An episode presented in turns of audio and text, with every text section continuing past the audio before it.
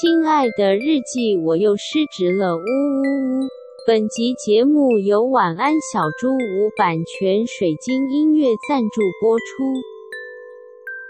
我去打凤凰电波了，羡慕死，羡慕到天啊！你笑的这个声音爽的嘞，爽到哎、欸！而且我是去年年底去打的，所以我现在正是在精华精华的美，哦、好赞、哦！对，就是最美，就是此刻了。不会，你永远都会很美。对，你永远都美。哇，好感人！求生意志很强。笑死我！我们对你求生干嘛？哦，你们就是练出反射动作，真的反射动作，狗的生存本能。你们对我男友就是身教，真的哎，身教不如言教。你要播刚刚那个段落播，说反了是言教不如身教。我还对对个屁！因为因为因为安吉说的都对，对，无条件，安吉永远是对的，安吉永远是对的。又再度求生了。对，而且我打完了，决定要存钱，就是再打一次。对，两年之后要继续打。哦，他所以他的周期是两年一次，一到两年。但是就是医生说，就是我，比如说是比较年轻的皮肤，所以就是可以撑久一点。哦，对，所以我可能可以存个两年这样子。哦，好羡慕哦。然后我要跟你们分享，就是因为我就想说，我就是已经准备要打凤电了，那我当然就是要选一个很赞的体验。我觉得很合理。对啊，因为不用省这个钱。对，对啊，因为。就是凤电，它就是现在目前市面上应该是顶规了吧？最贵吧？我不知道是应该是顶规吧？是吧？我电波应该是顶啊顶规。对，然后我就想说，哦，既然都要打凤电，那我一定就是整个就是我一定要选一个就是很高级的诊所之类的，这样。对，然后我就是选到了一个好像真的有点高级的诊所。反正我就是决定要当贵妇，所以我就找了一间很贵的诊所，非常合理。对，然后那间，但是我你知道，我心中就会有很多的小剧场，就觉得说啊，既然我都已经是贵妇了，我当然不能就是显得我很贵妇的样子，因为你知道，通常失去了票金。我想说，你这心理小剧场太多层，很多层。首先要先认定自己贵妇，然后想说，但那我现在如果是个贵妇的话，那我就要怎样？我不能让别人觉得我是贵妇。对，因为我因为我想要当那种就是隐形冠军。Oh, okay, 台湾的 隐形冠军的贵妇，所以很好笑的是，我那一天去咨询的时候，我大素颜，然后穿的超邋遢，因为我就觉得说，我就是要当一个隐形冠军，隐形冠军.真的好好笑哦。对，然后没想到我这个滑铁卢诶，因为那间诊所真的是太高级了，就是。高级到就是他是在二楼，然后他一就是我要进去的时候要先跟就是一楼的前台通报，嗯、然后他们会通报二楼的那个美容师或者是服务员这样下来，然后就是迎接我。他是嘉禾屋吗？尊荣哦，泡汤的那个嘉禾屋。对，然后我当下就是有一点偏后悔这样。是不是很北齐？对，我觉得很赞啊！嗯、我觉得蛮安吉的。你应该就是抱持，就是就是要去测试他们，心想说林老娘就是隐藏隐隐形隐形冠军，所以我穿这样，你他妈就给我好好。对对对，我要测试，对我就不会选择你们。对对对，我就是要测试他们是不是一视同仁。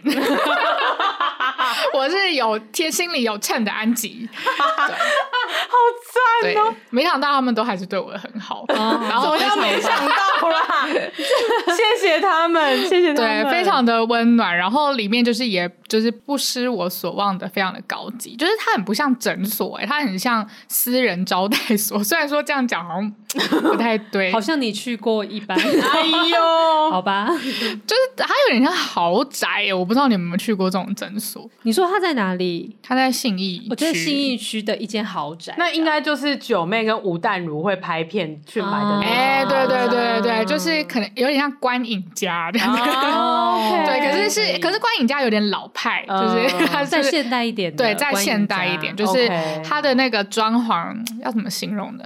就是比较偏。高级，好哇！好了，词汇好少，词汇好少，奢华，奢华，但是有气质，低调奢华。啊！我啊，我觉得它的外观其实很像一个美术馆。OK，我天哪，也太美，那也太美了，对对对，所以它是这么典雅高级的那一种，它不是就是土豪豪宅。哦，对，很适合你这种隐形冠军贵妇去，去这种隐形豪宅。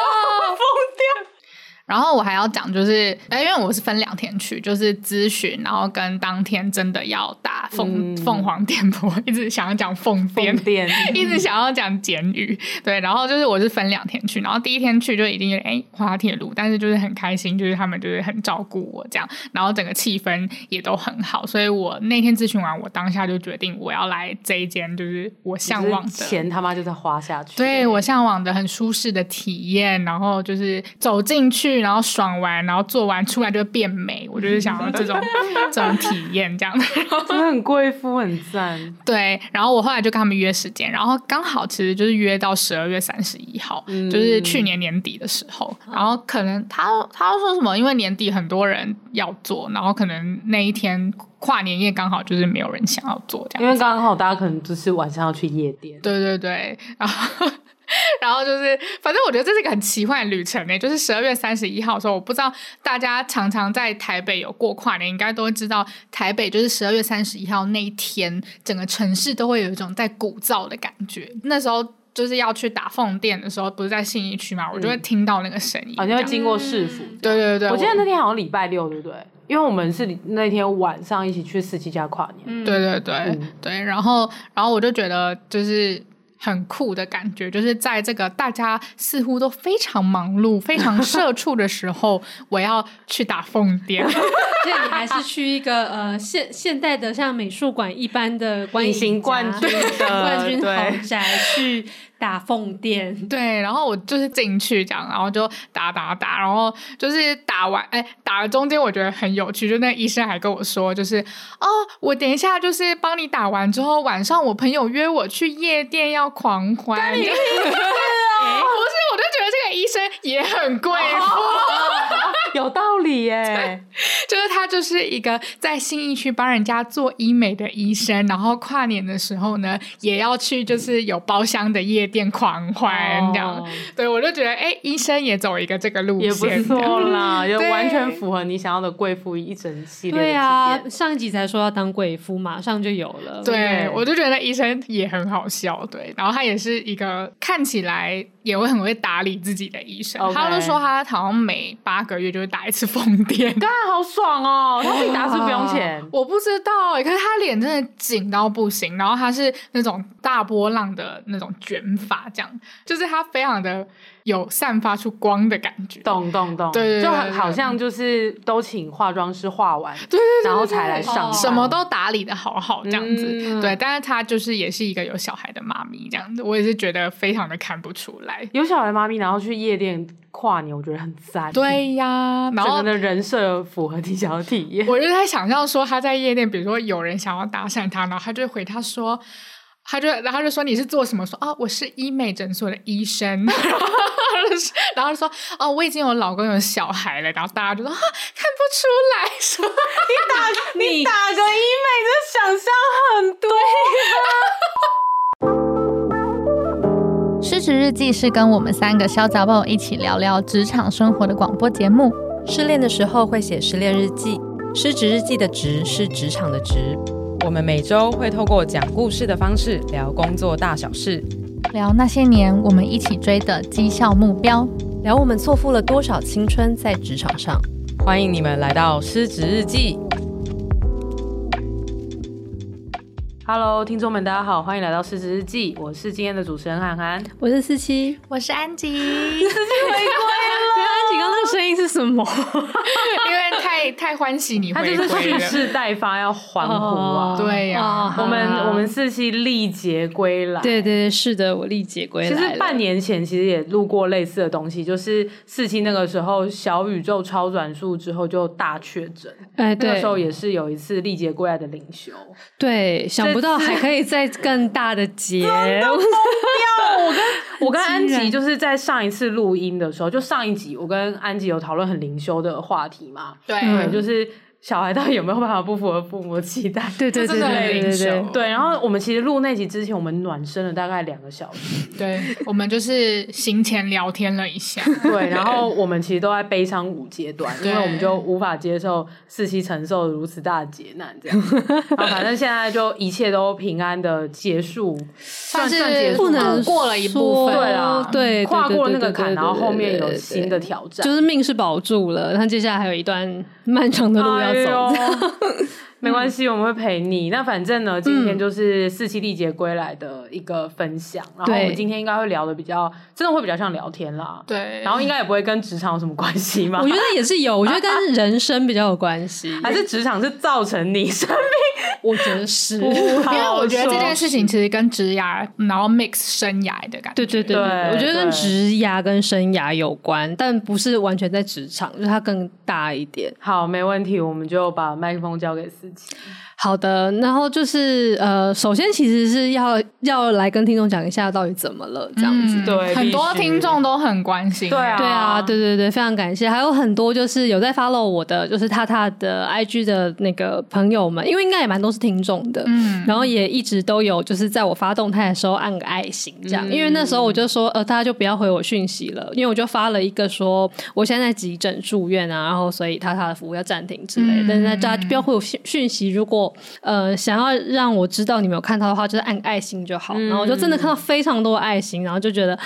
在病中有一点力量，这样子，嗯、但是就是一直都没有真的跟大家讲到发生什么事情，嗯、因为这个事真的是蛮大的。我想着我就一次性的把它说完，然后大家就可以不用再来问我。还是你想说，反正就是讲出来当成流量，对，也是要让它就转换成一点什么东西。啊、真的是，嗯，就是我在简先直接言简意赅的说，就是我在上个月底的时候突然中风了。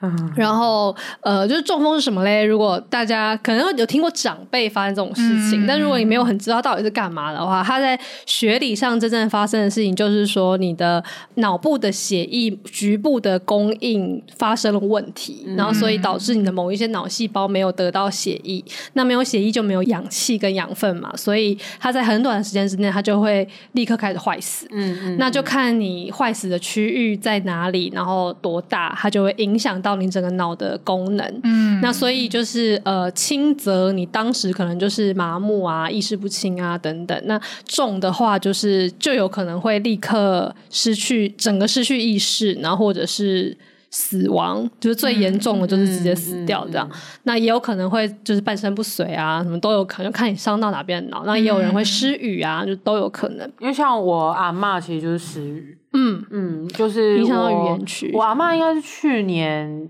去年的时候中风，嗯，对，然后她其实其实也是很幸运，命也有保住，嗯，对，那只是她就是影响到的脑部的区域就是跟语言有关，所以她听得懂大家在讲什么，可是她没有办法讲讲话，嗯，对，她只能就是就是用嗯比较像是呢喃或的那种方式，嗯、所以其实我们也有点听不太懂他在讲什么这样，嗯。嗯对，然后呃，反正我是在二月底的时候，就是突然发生的事情。呃，现在我们录音的今天已经三月底了，所以大概一个月了。嗯、那就是，总之我那时候就是直接送急诊，然后我在就是我我大概快转的说，等下可以再回来讲我的求医的经验。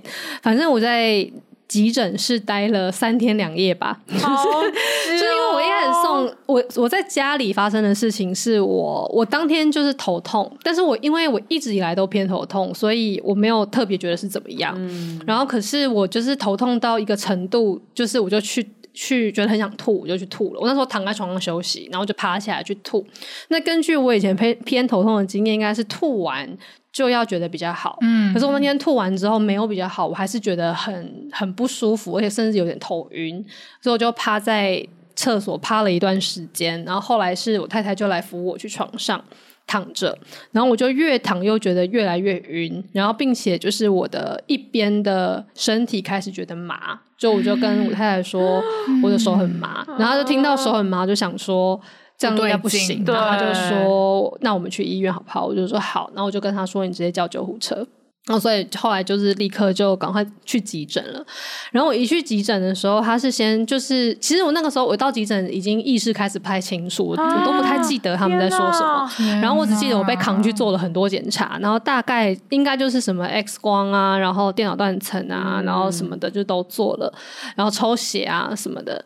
然后呃，因为我还是一直很痛，然后我还吐，然后所以然后我一直我头晕，而且那天我的手是呃，我会开始。举不起来，就是我可以举，可是我举的时候是很歪斜的。嗯、就是如果有看过电视上演的那种，它就是会歪歪的，然后举不太起来，嗯、一举起来就会掉下来那种。嗯、然后，然后我觉得我的视野变得非常非常小，我有一边的视野变得超级小，就是大概就这么小吧。就剩下的东西都是黑的，然后刚刚就是听众看不到，就是四期的手势，但是它大概就是你的你的比了一个包子，手掌大左右这样，对对对对对，就很像是你的眼睛非常非常肿，肿到只剩下一条缝，可以看三天三夜，对对对对，就是就是那样。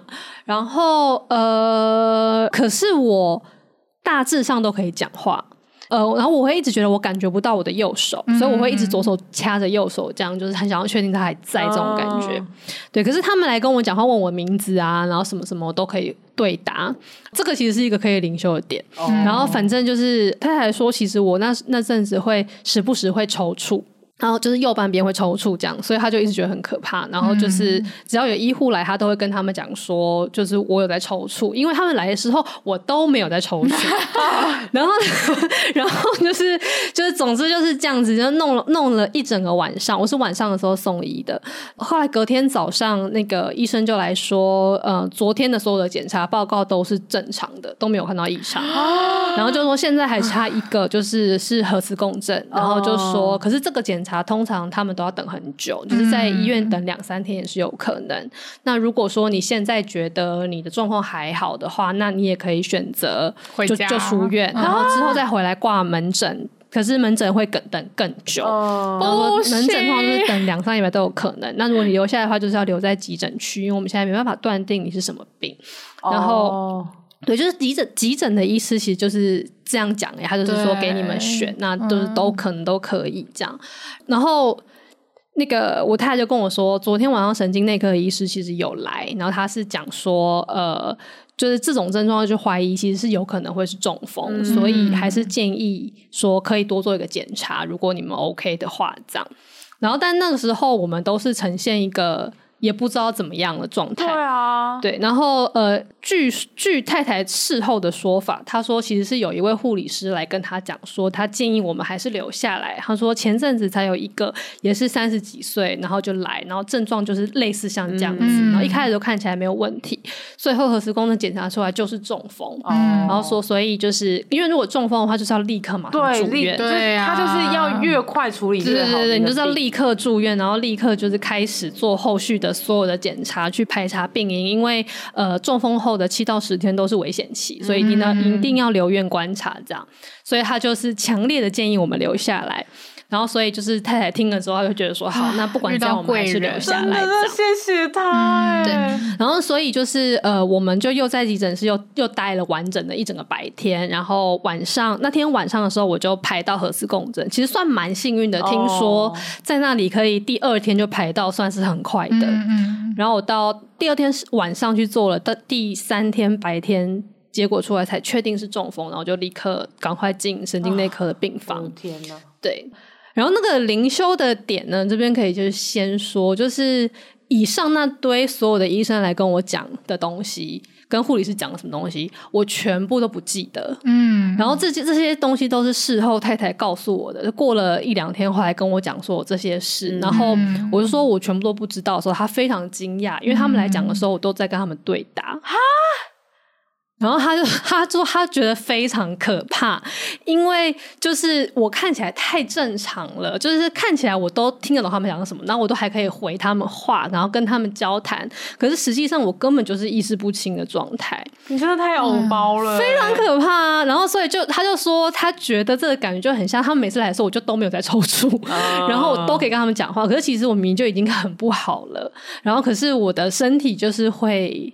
下意识的做出这些反应，你的 autopilot 是一个 AI 智慧的程度，哦，真的，对呀，微软软出微软出了那个口拍了，你没有，你就是拍了，我就是拍了，对，好可怕，非常非常可怕，不是哎，极可怕，突然在这边突然讲，哎，不是啊，然后他又说他他就觉得好像好险，我们最后还是做了这个决定，因为其实那时候呃，我根本就没有判断的能力，但是我看起来不像。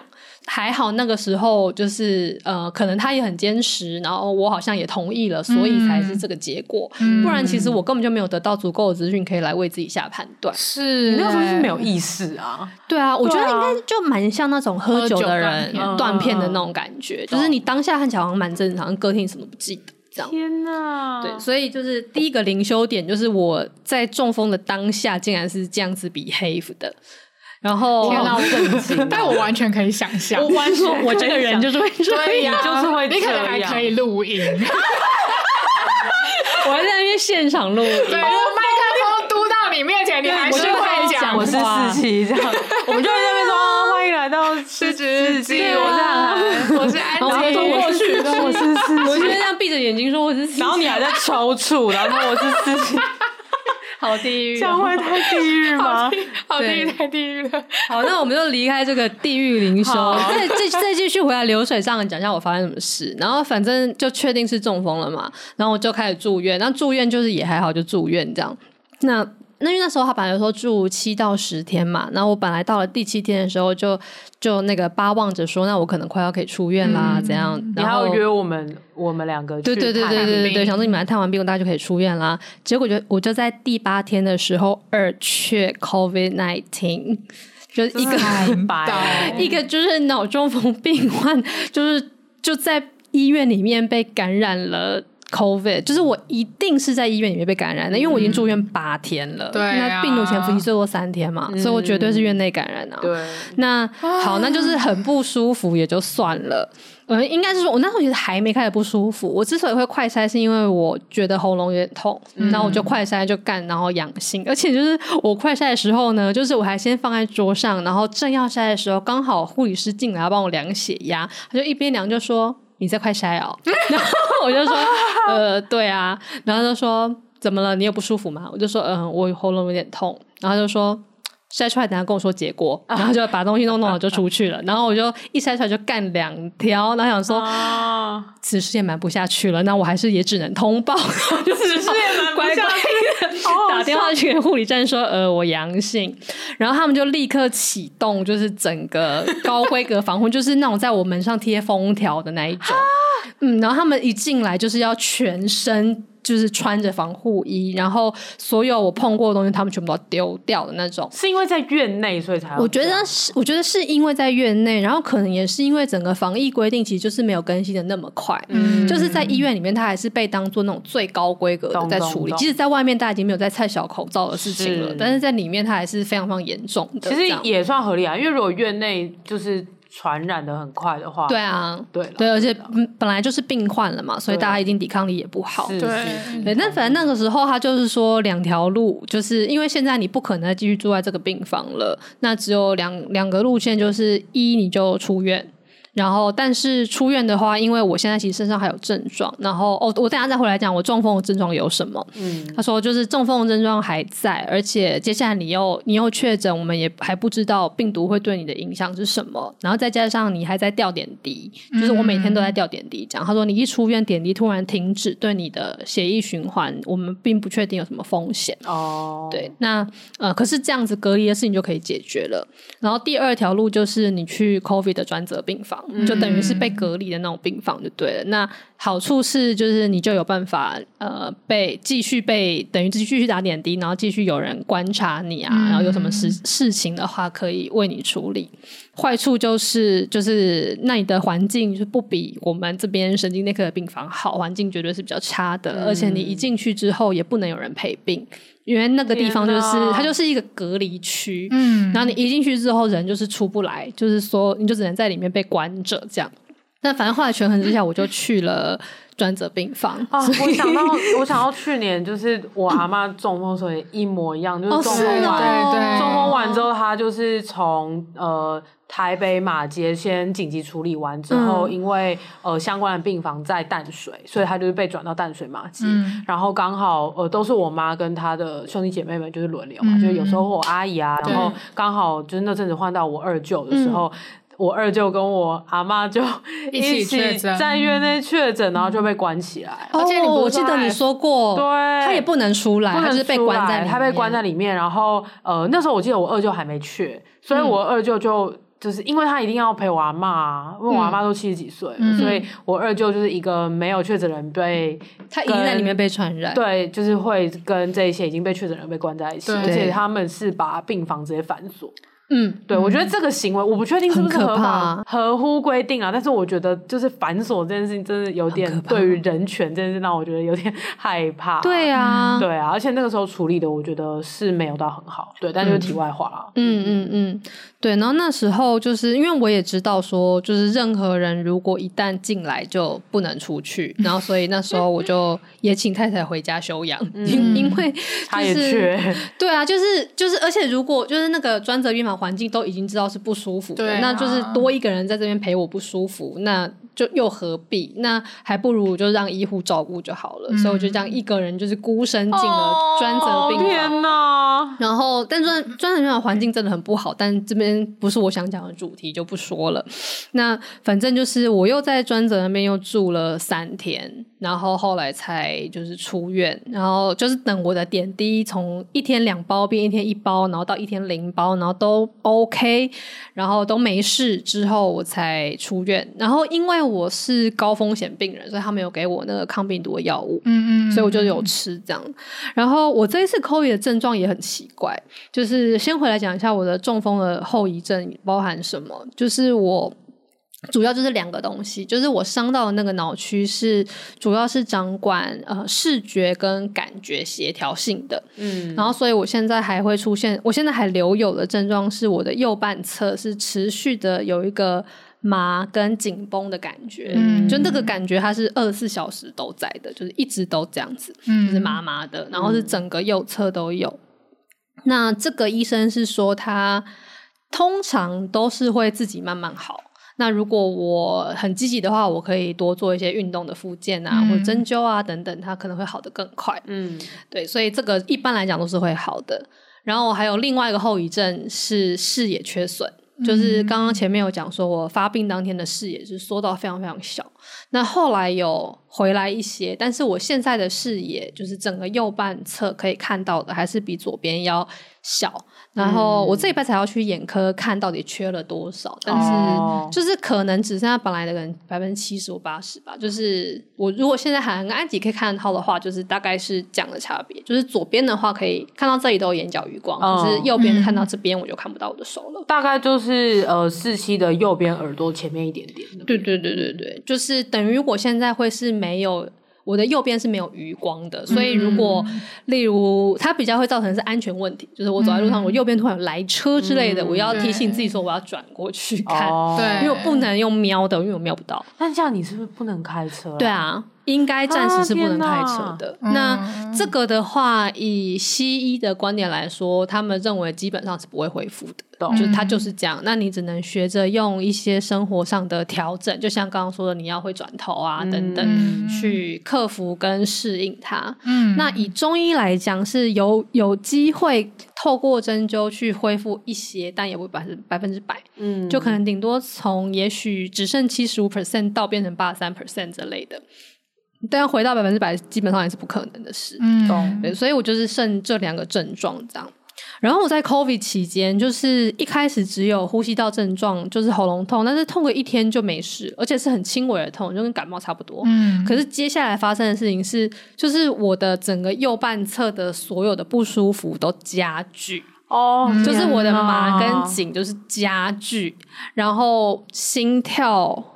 觉得不舒服，可是量起来都还好，嗯，就是感觉忽快忽慢，然后还有体温也是感觉忽高忽低，就是一下子觉得畏寒，然后一下子又觉得寒寒这样，嗯，可是量起来也都正常。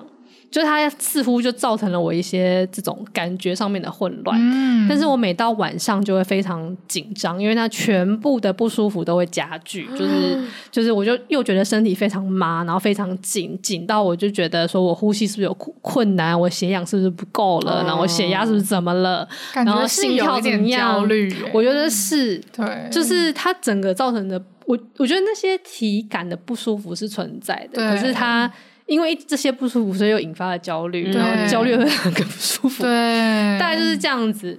对，所以其实我后来是觉得还好，那几天我有留下来在医院，嗯，在医院还是会觉得比较安心一点。虽然专责那里的环境真的就是不好，然后呃，他们的护理站甚至是设在外面的，哦，就是它里面病房区是整个被隔离起来的一区，然后护理站是设在那种电梯一开门的那个空地这样子而已。嗯，然后，所以他们其实是会要穿戴全副武装进来做事，然后他们就会需要。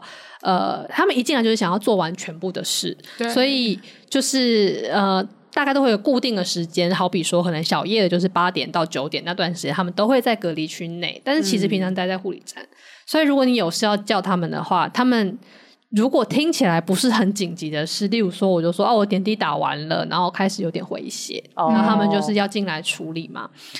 那一次我大概等了二十五分钟，然后他们才进来，然后我血已经回到这边，就是整条回了大概三十公分的血这样。然后我想说这样子不行吧？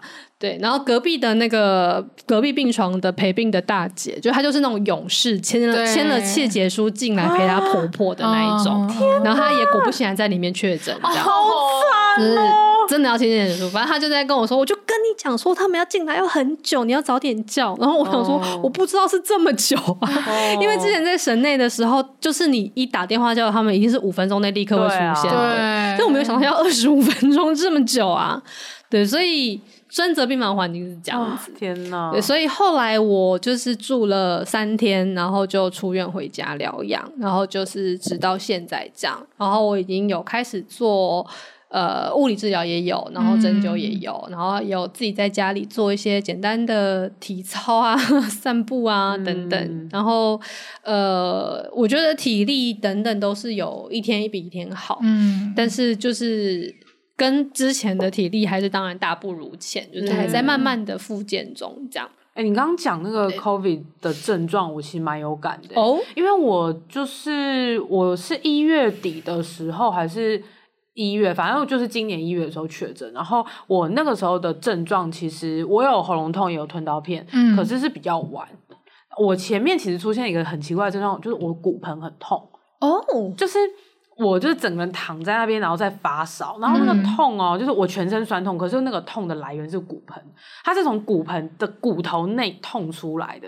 然后我觉得，Oh my God，这痛苦到死！哦，这个这种很痛，很不舒服，对，很不舒服。然后你坐也不是，躺也不是，因为你骨盆就是他妈在痛。嗯。然后我就把这个经验就是分享给我的就是健身教练，然后我健身教练就说，他有听到一个说法，就是呃那一阵子的病毒，因为病毒不是都会一直在变化。啊，对，就是一直突变这样。他说他有听过，就是一个说法是那那阵子的病毒，它会去攻击你。本来身体就相对比较脆弱的地方，哦、然后我的话就是骨盆跟髋通常都会很紧，嗯、然后我以前就是呃右半侧的，就是髋那边其实也是因为摔倒的关系，就是有严重拉伤过这样。哦，然后我健身教练就说他其他客户好像是之前是哪里受伤，然后他确诊的时候就是从那个地方开始痛。哦，然后后来就是我就是一个八婆嘛，我就喜欢跟他 聊这种东西，所以我去做，我就是前阵子因为我也忘记为什么了，反正我就是又。又怎样就受伤，然后去找我的那个物理治疗师，嗯，然后他在帮我瞧的时候，我就跟他分享，因为我一阵子没有去找他了，嗯、我就说，哎、欸，我确诊的时候之前其实也很惨啊，然后骨盆很痛什么的，然后他就说，哎、欸，其实他也认同这个说法、欸，嗯、因为他自己确诊的时候是从他呃。十几年前的膝盖旧伤，从那个地方开始痛哦，对，所以我就想说，哦，好神秘哦，原来这一那一波的病毒可能是这样，就他会先优先的软肋下手，对，太贱了，很贱呢。我到现在还是相信 COVID 是中国研发的生化武器，真的假的？我还是相信，相信，我相信哎。我我相信是中国传出来的，这个是客观事实，好吧？不能说生化武器啊，就是我相信它是中国的实验实验室里面，哦，这个我也相信。对对，我但我不相信它是因为纯粹的吃了一些野味而导致的。我觉得就是实验室里面的病。哦，嗯，然后我那时候就是也有问我神经内科的医师，我就说，哎，我的中风的症状都加剧了，这样子就是，我就想说，我会不会有中风啊？干嘛很紧张？然后他就跟我说，呃，其实其实只要我有未来的日子里面，我只要有生病，他说过去很多的病人都是这样，就是你只是个感冒还是什么的，那些症状都会变严重。好，然后他说，所以那现在就是他。甚至又是 COVID，所以你现在会觉得特别不舒服，那也是很很有可能的，然后就不用太担心，然后就是继续吃药跟休息这样。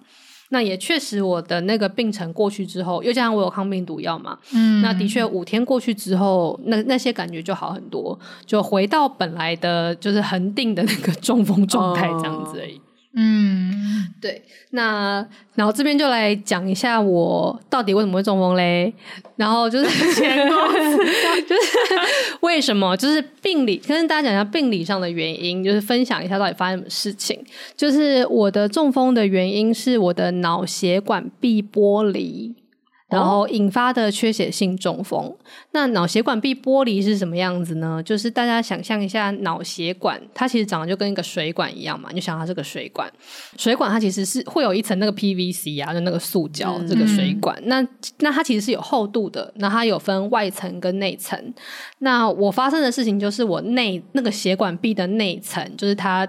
就是不知道怎样，就是出现了一个口子吧，就是它剥离了它的外层，所以它就是有点掉下来，嗯、就有点掉屑屑那种感觉。就是也不是屑屑，塌陷，塌陷，对，它是塌下来，就本来是圆圆的，嗯、然后它塌下来一个。哦、那就是你想要一个水管，它如果有一个水管壁是凹下来的话，那你的血管能流过去的那个口径不就变小了吗？嗯、它就变得很狭窄。那就是在它很狭窄的时候，就是可能一个不小心，不知道到底血压发生什么事，还。是角度怎么样？总之，在我事发当时，就是血就是没流过去就对了。哦，呃，那所以就在那个时候就发生了中风，那那边那附近的脑细胞就坏死了。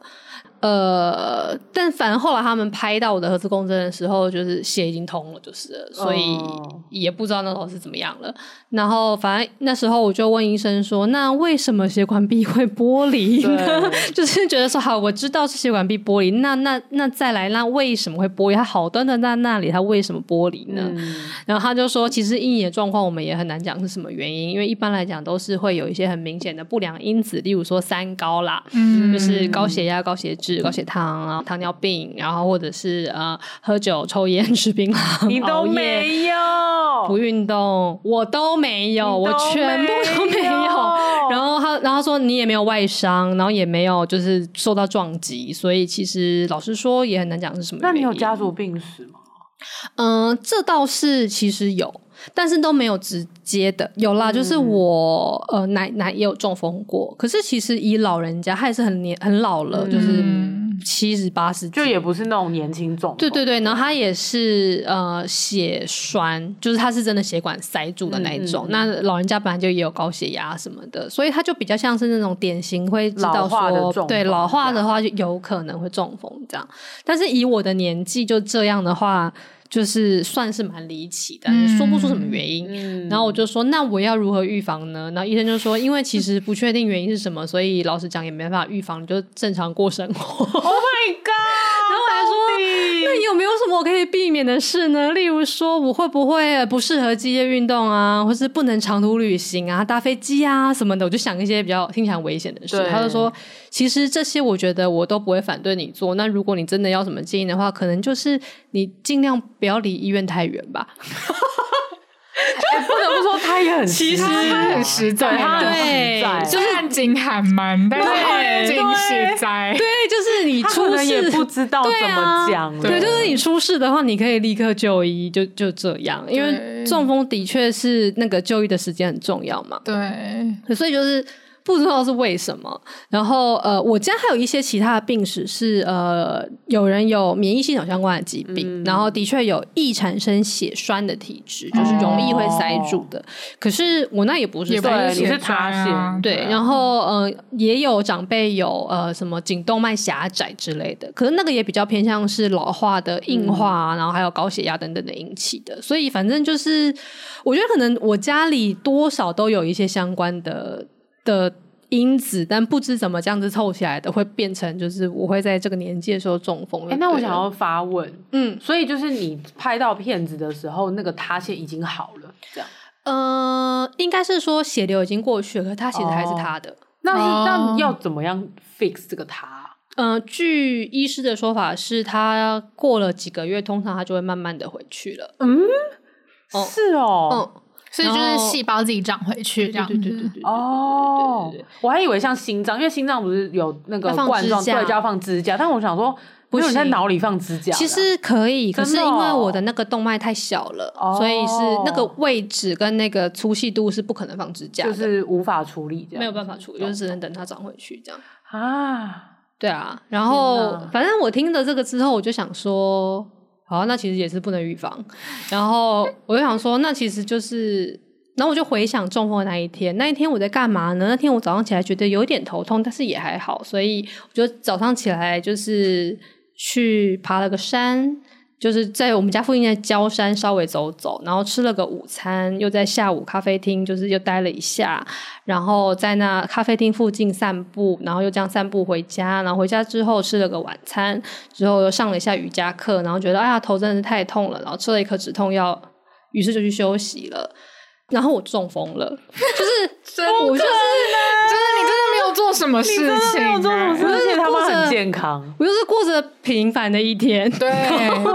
就是我那天甚至没有工作，是一个休假的一天。就是我，就是他，就是我过着我平平凡凡的一个日子。然后呃，要说是工作压力大吗？确实是很忙嘛。就上上节讲的时候，我接了很多案子，所以很忙。可是这也不是我人生里面最忙最忙的时候，绝对也不是最累、最没睡觉，或是最最紧绷的时候，就都也不是。就是那就是。很平凡的，你这平凡的一天，甚至就比我的今天来的健康非常多。我今天一早起来就是也是头痛，然后我也是开会开开开到下午，忍不住吃个止痛药。对啊，就是哎、欸，我最近听过很多这种故事、欸，是哦，就是有一天在家里就昏倒了，对啊，然后醒来都不知道发生什么事，然后医生也不知道发生什么事，因为没有人在他旁边。对啊，对啊。对，然后我我那天就突然之间感受到，就是生命之无常嘛，就是、嗯、就是我就是只是过了一个很平凡的一天，然后我就在家里躺在床上，然后我就差点死掉，就是因为中风真的就是一个他可能会死掉的事情、啊，因为如果你你持续的不处理它，就是会。对啊，或是其实我有没有处理它，说不定也没什么差，因为我去医院有可能有差啦。就是当天晚上我真的发生的事情，就是打了止痛跟止晕，嗯、就实际上我也没有开刀，我也没有怎么样，哦、就是所以它其实就也是它就阻塞了那一下下之后就又好了，嗯，所以它这一切都是。我不能控制的、欸，其实，嗯，就我也是过着我平凡的一天，我平凡躺在家里，然后我就差点死了，但是我刚好很幸运的没死，就是还活着，然后后面就是当然有些后遗症需要处理，这样，那，可是这一切都是我。我那个时候无法避免，我的未来我也不知道怎么预防，因为医生也没有告诉我任何可以预防的事。他真的也是无话可说。对，就就是就是这样。然后我就突然之间觉得说，哦，其实人是这么容易突然之间就死掉了，而且还不是以前我想象那种说，啊，你看过个马路也许会被车撞到啊，或者突然发生地震啊，或者什么的。就是我连出门都没出门，也没有地震，这个世界如常的运转着，我就是躺在自己家床上，我就会突然中风，然后我就感受到说。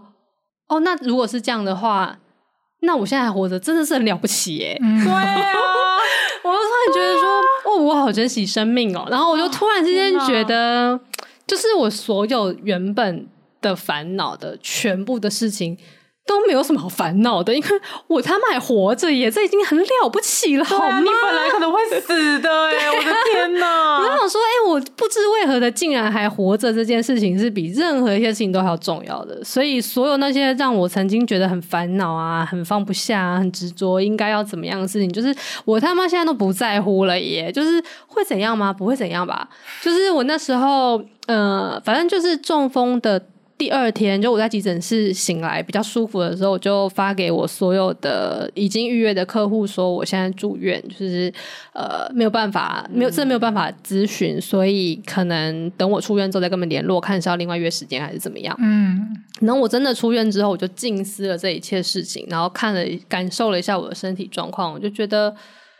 我没办法工作哎、欸，嗯，然后我就想说，好吧，那就算了。然后我就又发了讯息给所有的人，就包含有一些来问，然后我还没有回的，就是跟他们说我需要一段时间的休养。那因为我真的不知道需要多久，嗯、所以我就先退费给你们。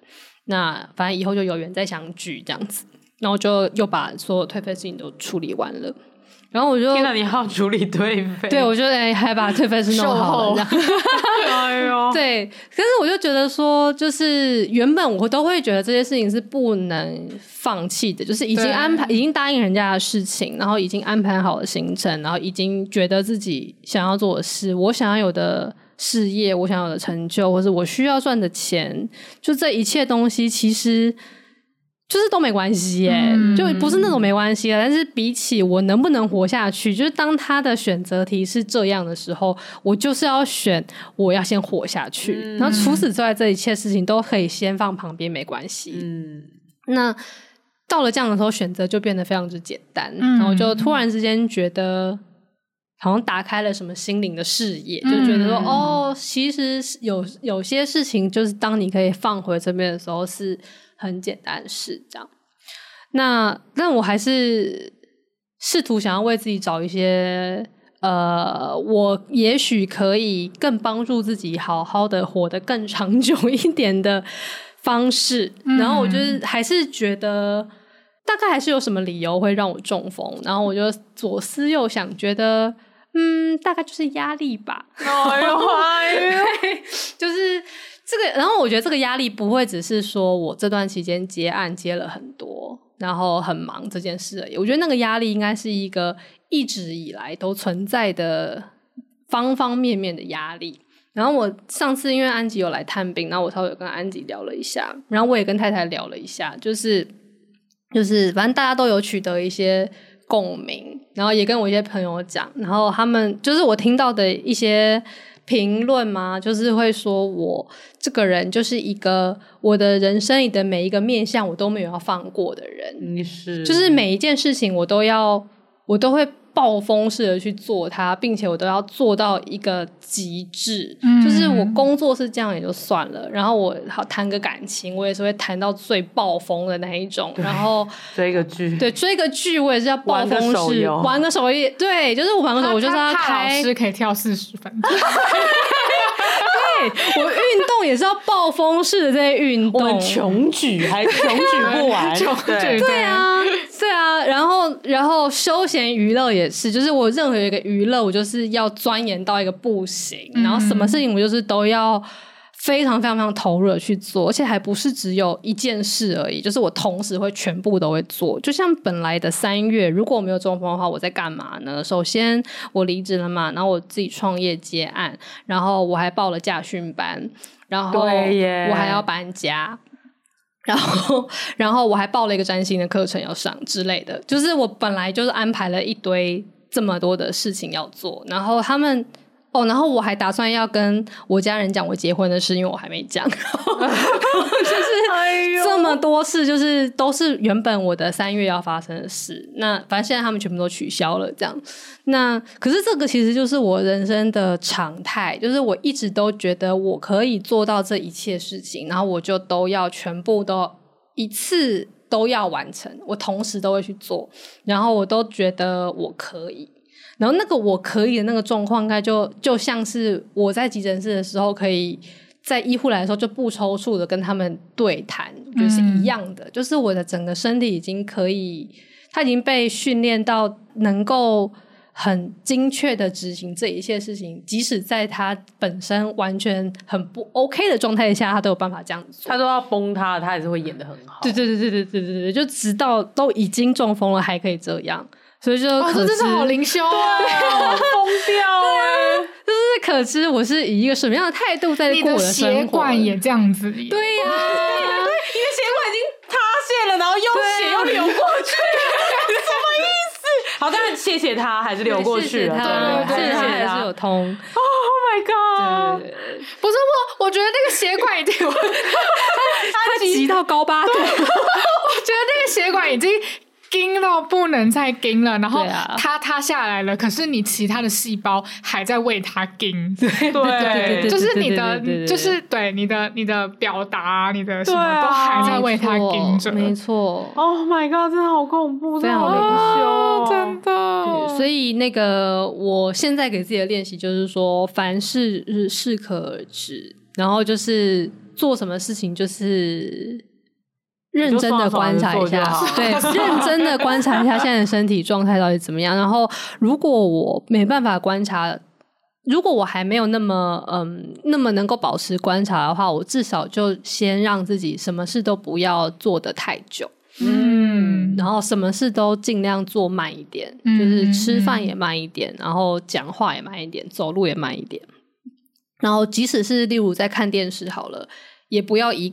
看就看四个小时，可能就是哎两个小时就要起来走动一下哦，然后然后一透过这些停顿来观察一下，说是不是其实刚刚坐很久，身体在紧绷了，不舒服了。然后还有就是呃也不要急着做任何事情，嗯、就是传了讯息，看到有人传讯息来，也不用立刻回，嗯，然后。呃，有人约也不需要一定要去，嗯之类的，就是先，反正就是给自己一些空拍吧。所以我现在就是有点植入一些空拍，然后呃，告诉自己说，都先挺一下，然后观察一下到底觉得怎么样，再往后这样。但我我觉我觉得有一个，嗯、因为我很怕你突然又。变成暴风式的植入空拍，暴风式的休息。Oh my god！对对，对啊，所以我我觉得我会有点想要提醒你的是，就是我觉得你观察自己的身体其实是一个很好的 hint。嗯，对，就是不要为了。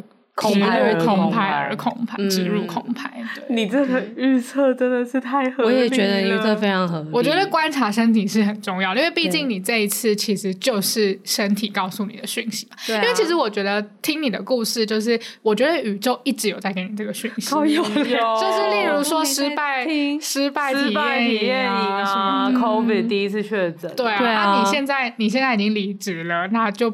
不会有失败体验营给你了，嗯、那现在可能就是换到你的身体了，嗯、那你就听他的声音吧。对啊，对啊。我昨天在一个课堂上面，就是才有人问我说，就是那好生病这件事情，我们先把生病的事放一边，然后你现在先停下来，然后听一下你的身体要跟你讲什么，然后，然后就安静下来，就听了一阵子。他说你有感受到什么吗？然后我就说。我觉得好累哦，嗯、然后他就说是哪方面的累，是哪一种累，然后是工作吗，还是什么嘛？嗯、然后我就说没有，是全部。我觉得全部都好累哦，嗯、然后就是一个由里到外的全方位的疲倦。然后他就说好，那你现在已经知道，就是你很累，那你需要的就是休息，那你就听他的话去休息。嗯嗯，因为我觉得那个。那个疲倦感是蛮神奇的，就是在那个我被问到的那个当下，我才觉得这个累，它其实是已经很久很久了耶。然后它是很久到我我，因为它恒常存在，所以我忽略不计了。嗯、就是就是它没有变化，它一直都这样子，所以我已经把那个视为一个常态。嗯，然后哎，它的常态就是，我觉得我。可能就像是在急诊的时候还能够不抽搐一样吧，就是它不是那种说，呃，那种累不是说我会很想睡啊，或是我没有精神，嗯、我没办法做到事情，就是我会全部的东西都可以做得到，嗯、然后看起来也好像很有精神，就是走得很快啊，然后很很有力气啊，还可以去重训啊等等。那可是实际上那个疲累是非常非常深，然后跟非常全面的，嗯、就是他这一切事情都已经太累了。然后此事此时就想要以一个小寓言故事嘛，差不多做个小结吧。嗯，就是其实前阵子，呃，我在嗯，反正我们在收拾家里的时候，就是。在用我有一个 Dyson 的比较旧的吸尘器，就很多年了，很很老旧的一个吸尘器。然后它每次都吸一下就会没电了，然后我就一直归咎于说啊，因为它太老了，所以很耗电或者什么什么。嗯、但有一次他来就那边吸完之后，他就跟我说：“哎、欸，我终于发现为什么你的吸尘器会一直都没那么快就没电。”我说：“为什么？”他说：“因为就是你知道它后面有一个钮，然后那个按下去之后会变成 Max 模式嘛。嗯”我说：“哦，我不知道这个东西。”他就说：“有，而且你的那个钮就是一直都是开着的。”哦，然后我。说那个钮是要干嘛用的？我一分不知道是干嘛用。他说，通常都是说地上觉得很难吸的东西的时候，你会开一下，然后通常它只会开个两三分钟，你就会关掉。可是你的钮是永远都压在那边，它是一直都在 max 模式的。然后他就说，它现在也只是很快没电，可是就是其实你应该庆幸那个马达没有烧坏，已经不错了。就是因为理论它根本不是一个你可以一直开着的东西，它就是那种按一下加速，按一下加速而已。反正总就是这样，然后就发现了之后就说哦好，那之后我们就把它就恢复正常了，就好好的使用它就好了。然后反正在我中风之后，我有一天就想起了我的这个吸尘器，吸 尘吸尘器如主人，对啊，就是、oh、我就是他耶，你的脑就是那个马达，因为你的脑没有。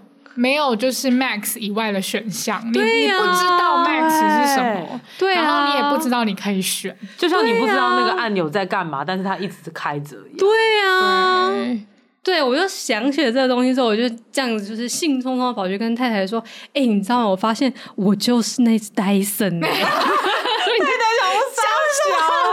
他已经被我吓得不行，然后我就跟他讲这些有的没的，然后想说头脑怎么了？哎呦，就是觉得烧坏掉了，没有塞到钱的页吧？对，反正总之就好吧。那就如同我如何对待我的吸尘器，现在我在做的事就是 就是把那个钮按掉，就是不要再让它保持在 Max 的模式了，然后就是开始。建立一个新的生活节奏吧，真的不要连休息也暴风式休息。对，我会微风式休息。我觉得这集真的太一了。对啊，啊我我一时之间还有点语塞。我觉得就是希望给听众一个启发吧，就是。呃，尤其尤其是就是娇女们，就是在工作上面都太娇了，尽心尽力。我们都是开那个 Max 按钮，而且我觉得真的不只是职业，就是生涯。我觉得就是人生，对方方面面，对你可能都很想要 try hard 的，就是可以启发一下，被启发一下。希望大家都健康。嗯，好，那我们就请历劫归来的司机帮我们做个结尾。亲爱的日记。自从出院以后，我每一天都会写日记，写呃我今天做了什么，今天身体的感觉是什么，然后我还会抄写一段心经来当做每天观察自己的字迹的变化，看今天是不是有写的比昨天更好一点了。但是在今天跟娇女讲了这一切之后，突然被提醒到说，我不要把休息也当成一种工作，不要连自己休息的怎么样都要设定标准、设定规则来。督促自己，所以今天的日记，我想就单纯写一写我的这些想法吧，就不要再呃逼自己说一定要再做到什么事情。今天的日记没有写我今天做了什么运动，今天甚至没有运动也没有关系，就这样吧，我觉得舒服就好。好，这集就讲到这边。欢迎在各大收听平台追踪失职日记。喜欢我们的话，可以追踪我们的 IG，跟我们聊天。那呃，也可以欢迎你告诉我们你喜欢哪一集，或是你听完这集之后有没有什么感触，也都欢迎你分享给我们。也可以帮我加油哦，会按一些爱心，对，按一些爱心，对，帮我们开个照片给大家留言好了。我发现最近有人抖内我们呢，哦，真的吗？对啊，蛮开心的。那也可以抖内我更多，你知道附件超花钱的。哦天哪！我们更多，然后现在四四期在休息啊，所以就是拜托大家抖那一下。对，我甚至没有收入，很可怜，停了行了，还不能工作。Oh no！好，那就四只鸡下周见喽。我是涵涵，我是四七，我是安吉，拜拜。